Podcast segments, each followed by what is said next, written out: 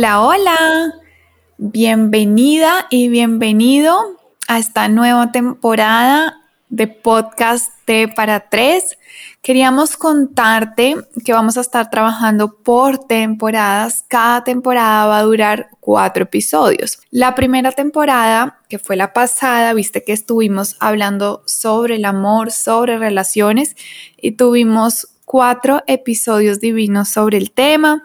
Hablamos del amor como camino, hablamos de relaciones conscientes, crisis de pareja y ruptura amorosa. Y hoy iniciamos con una nueva temporada. También tendremos entonces cuatro episodios relacionados a este tema y estamos muy, muy, muy emocionadas, ¿cierto, Car? Estamos muy emocionadas porque empezamos una nueva temporada con un gran tema y hoy les vamos a hablar de heridas emocionales. Para ti, Tati, ¿qué significa una herida emocional? Car, Qué buena pregunta, ¿no? Y, qué difícil responderla en algo tan breve.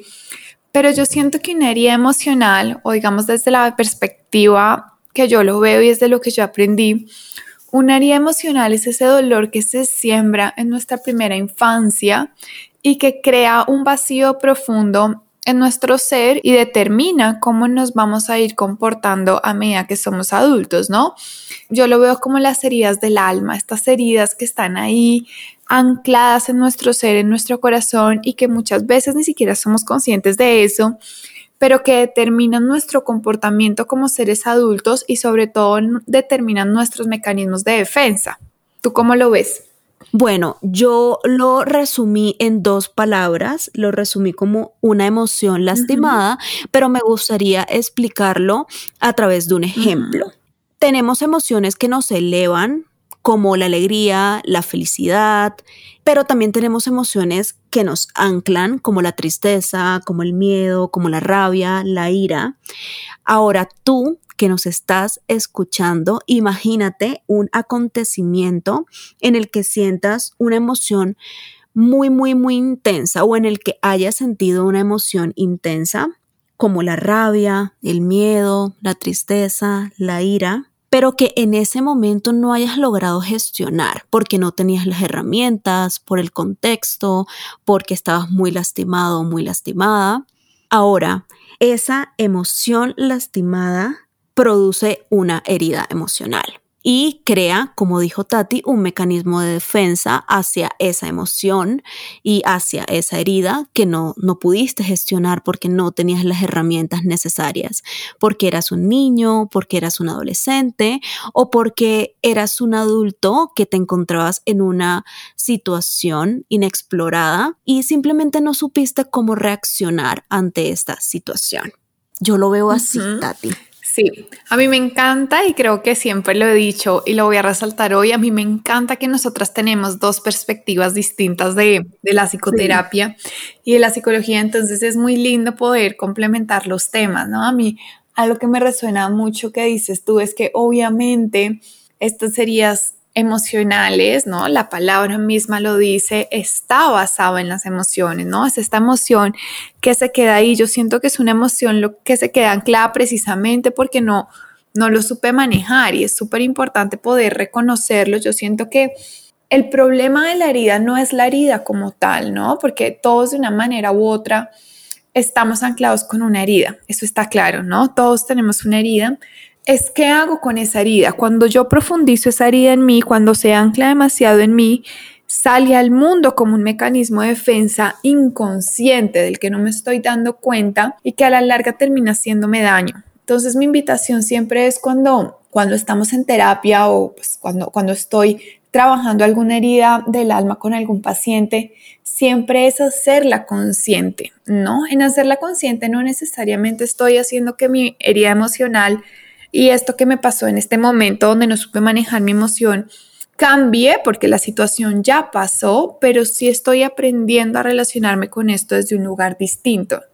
Sí, me gusta mucho, Tati, que menciones la infancia, porque yo estoy de acuerdo contigo y es que en la, en la infancia em, se producen muchas heridas emocionales porque el niño está todavía explorando, aprendiendo, su cerebro todavía está eh, muy maduro e interpreta de acuerdo a sus necesidades. Entonces, cuando estas necesidades no, no son dadas eh, se crea una herida emocional en el niño que posteriormente se manifiesta en patrones, creencias irracionales, depresión, ansiedad, afectación del sueño, desórdenes alimenticios, adicciones, desconfianza, celos.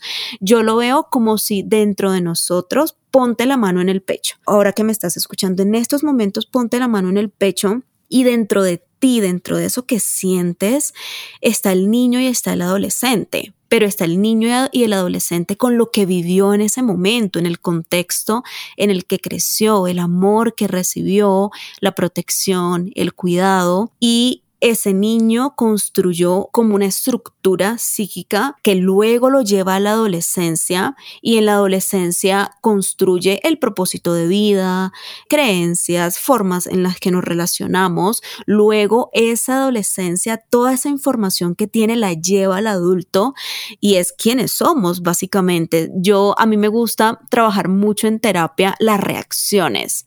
Siempre le pregunto a mis pacientes cómo reaccionas. ¿Has observado cómo te relacionas con tu cuerpo, con los demás, contigo, qué te dices, porque las reacciones las podemos interpretar como lo que está en la superficie y lo que está debajo es la herida emocional yo lo he manejado así y, me gusta como, como lo que sale de ese ejercicio y también me ha gustado mucho verlo desde este punto de vista porque debajo de las heridas emocionales está el ego y el ego no vive de la realidad sino del mundo que se ha creado en la mente de acuerdo a las experiencias. Entonces a veces no podemos hacer esa observación solos porque está el ego impidiéndonos y protegiéndonos también. ¿Tú qué piensas de esto, Tati? Car, eso que dices tú de cómo reacciones precisamente lo que, lo que yo llamo mecanismo de defensa y es todo eso que tú acabas de decir, ¿no? Es cuando algo está pasando, cómo reacciono, cómo me defiendo yo en todo el sentido de la palabra, ¿no? Yo me defiendo con lo que digo, con el tono de voz que uso, con cómo, cómo me pongo con el cuerpo. Yo siempre digo, obsérvate cuando estás molesto, por ejemplo, el cuerpo tiene una postura, ¿no? El tono de voz es distinto. Entonces, esta reacción, este es mecanismo de defensa y ese mecanismo de defensa lo que está haciendo es proteger una herida del alma, que esta herida del alma, tal cual como tú dices, se siembra normalmente en nuestra niñez, en nuestros primeros siete años de vida, que es cuando estamos creando nuestra base emocional, pero obviamente también se puede crear un poquito más adelante, lo que dices tú en la adolescencia, incluso a veces como adultos, pero a mí me gusta mucho siempre observar em, qué pasa en estos siete primeros años de vida para que creemos esa herida. Entonces está mi herida de la que no me doy cuenta. Como no me doy cuenta, voy reaccionando y voy teniendo mi mecanismo de defensa frente al mundo para proteger esta herida que está ahí en mi niño guardado, ¿no? Pero como no sé qué hacer con ella y como no la reconozco, pues salgo a reaccionar y a defenderme y ese es tal cual el ego defendiéndose, ¿no? Entonces, em, yo hablo de, de cinco pues yo no, sino la teoría habla de cinco heridas emocionales del alma, cuando lo miramos, digamos, desde la psicología transpersonal, nosotros hablamos de cinco heridas emocionales del alma. Si estás ahí, tienes tu cuadernito a la mano, sácalo, porque me gustaría que las anotes para que las puedas observar. Las voy a mencionar em, por encima, Car, para ver si a ti se te ocurre alguna más y si no, pues ya las profundizamos. Claro que sí. Primera, herida de rechazo. Segundo, herida de abandono. Tercero, herida de humillación. Cuarto, herida de traición. Y cinco, herida de injusticia. Esas son las cinco heridas emocionales del alma que vemos desde la psicología transpersonal. Y cada herida, obviamente como venimos hablando, tiene su mecanismo de defensa. Entonces, ¿cuál es la idea siempre? Por eso quería que las anotaran, poder observar con qué herida estoy enganchada, principalmente, casi siempre tenemos un poquito de todas, pero observar con qué herida estoy enganchada a profundidad ver cómo reacciono y cómo me defiendo de esta herida para poder observarlo, transformar y sanar esa herida, ese mecanismo de defensa para poder vivir mucho más auténtico y mucho más alineado con lo que somos y a nuestro corazón. Así es, me gusta mucho, mucho eso, Tati. De hecho, yo encontré un libro buenísimo de Lisa Bourbeau que se llama La sanación de las cinco heridas, donde habla mucho del ego y de nuestros mecanismos de defensa, pero sobre todo también de cómo conectamos con las heridas emocionales diariamente, que conectamos desde que nos despertamos y hablamos con nosotros mismos hasta cuando nos dirigimos a, a los demás y nos dirigimos con un montón de mecanismos de defensa y a mí me gusta hacer este ejercicio. Hoy, estoy muy, muy profesora. lo sé, lo sé.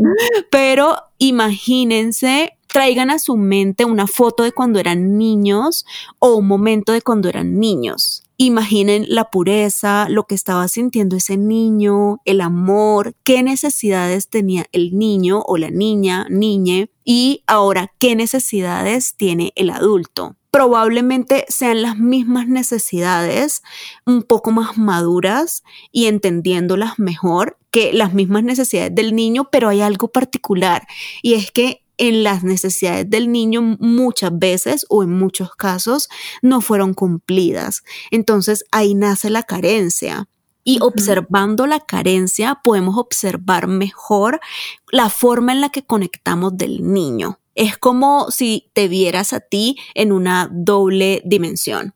Al lado de ti está tu niño, tu niña, tu niñe y qué necesitaba, qué quería, qué sentía y ahora tú qué sientes cómo ves a tus papás, cómo ves a tus amigos, cómo te relacionas con tu pareja. Y ahí vas a encontrar un montón de datos y un montón de información y también vas a conectar un poco lo del ego. Es como, ok, yo tengo una herida de abandono, por ejemplo, eh, y yo la manifiesto a través de, qué sé yo, los celos o sobreprotegiendo, maternalizando, paternalizando a mi pareja.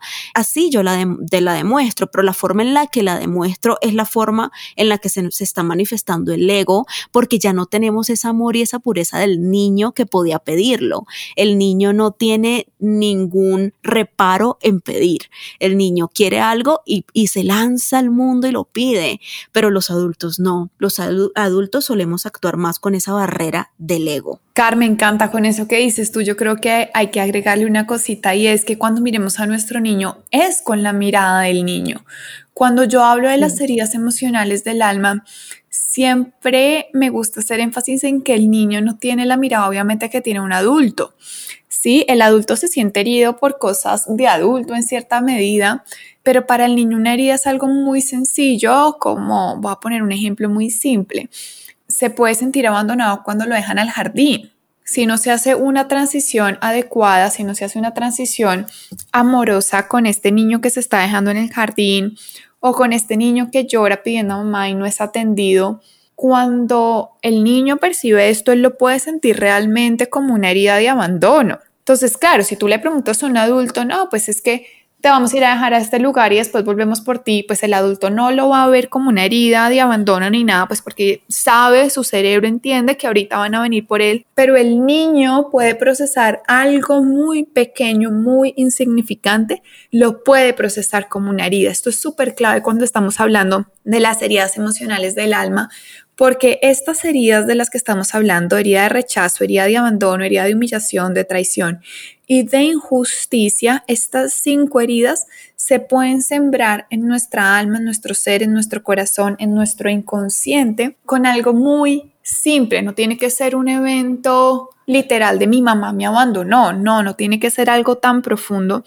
A veces puede ser una situación muy simple que el niño o el adolescente interpretan de cierta manera y su cerebro y su corazón no saben procesarlo de una manera distinta y terminan enganchándose con esa herida, ¿no? Con la herida de rechazo, de abandono, humillación, traición o de injusticia. Y cada una de estas heridas y cuando nos enganchamos con cada una de estas heridas, nos conectamos con algo, ¿sí? Así como si tienes tu, tu cuadernito ahí a la mano, te voy a decir con qué se conecta cada herida, porque precisamente la idea con esto, lo que dice Car, estamos como muy profesoras hoy, eh, pero es para que puedas salir a observar esto a la vida, ¿no? Que puedas observar tu niño, tu adulto y que puedas ir reconociendo en ellos las heridas. Entonces, cuando estamos muy conectados con la herida de rechazo, nos conectamos con el miedo el miedo a no ser suficiente, a no ser valorados. Estoy súper, súper enganchada con el miedo a que no me quieras, ¿sí? Digamos, yo siempre pienso en este adulto que, que se protege y que se cuida. Quiero que me quieras, quiero que no me rechaces, ¿sí? Estoy conectado con el miedo. La segunda herida, la segunda herida que es la de abandono, nos conecta con la necesidad de sentirnos amados. Entonces, precisamente en el capítulo pasado hablábamos de, relaciones y de rupturas y en algún momento tocamos relaciones tóxicas, ¿no? Cuando yo estoy muy conectada con la herida de abandono, casi que muchas veces me engancho con cualquier relación, sea tóxica o no sea tóxica, porque no quiero ser abandonada. Entonces me vuelvo una persona muy dependiente de los otros y de la aprobación ajena. Esto es para que tú vayas observándote. Tercero, la herida de la humillación nos conecta con la vergüenza, vergüenza de mí, vergüenza de quién soy. Eh, yo siento que es muy fácil observar esa herida o cuando estamos conectados con esa herida, ahorita con las redes sociales. Sí, es esta persona que tiene la tendencia a compararse con las personas de las redes sociales, por ejemplo, y sentir todo el tiempo que no soy suficiente, ¿no? No soy suficiente, me comparo con otros Estoy todo el tiempo poniéndome al servicio de los otros, pero desde un lugar de carencia, de necesito que me aprueben, ¿no? Necesito no sentir vergüenza de mí. Eh, la cuarta es la herida de traición. La herida de traición es esta herida que nos conecta con la necesidad de control, ¿no? Entonces, claro, como pienso que todo el mundo me va a traicionar, siento que necesito tener el control de todos. Piensen y todos conocemos una persona que anda en el mundo con un mecanismo de defensa de me van a robar, me van a hacer algo malo, pienso que el mundo es un lugar oscuro y no me puedo fiar de nadie, entonces tengo que estar todo el tiempo con los ojos abiertos, mirando, defendiéndome, porque de pronto me van a traicionar. ¿Sí? Todos conocemos una persona que está súper enganchada con esa herida de traición, por ejemplo. Y la última sería la herida de la injusticia, que nos conecta muchísimo con la rigidez y el perfeccionismo. ¿no? Cuando siento que todo es injusto, estoy todo el tiempo buscando la perfección. Entonces es esta persona que no se puede equivocar en nada, que está poco conectada con su sensibilidad y siente todo el tiempo, todo el tiempo que tiene que mantener estas líneas de perfección. Cuando yo conozco la herida, con qué me conecta y más o menos cómo se comporta esa herida, puedo abrir mi mirada, puedo abrir los ojos y puedo decir, ok, no, y ese es un ejercicio que te invito a hacer. Si ya más o menos has escuchado lo que te hemos venido diciendo, es observa cuál de estas heridas sientes que te resuena más a ti. Car, ¿tú conoces la tuya? ¿La reconoces? Sí, y la voy a explicar por medio de un ejemplo. Bueno, ahí mencionaste algo eh, particular que me gustaría hacer énfasis y mencionaste la palabra inconsciente. Desde el enfoque psicodinámico llamamos a heridas no profundas microtrauma. Entonces, estos microtraumas casi siempre quedan en el inconsciente. ¿Sabes? Y, no, y, que quede en el inconsciente no es que esté perdido, es que de pronto está olvidado. Y por eso la, el, el, psicoanálisis es hacer consciente lo inconsciente. A mí me pasó algo, Tati, que quiero contar, voy a abrir mi corazón.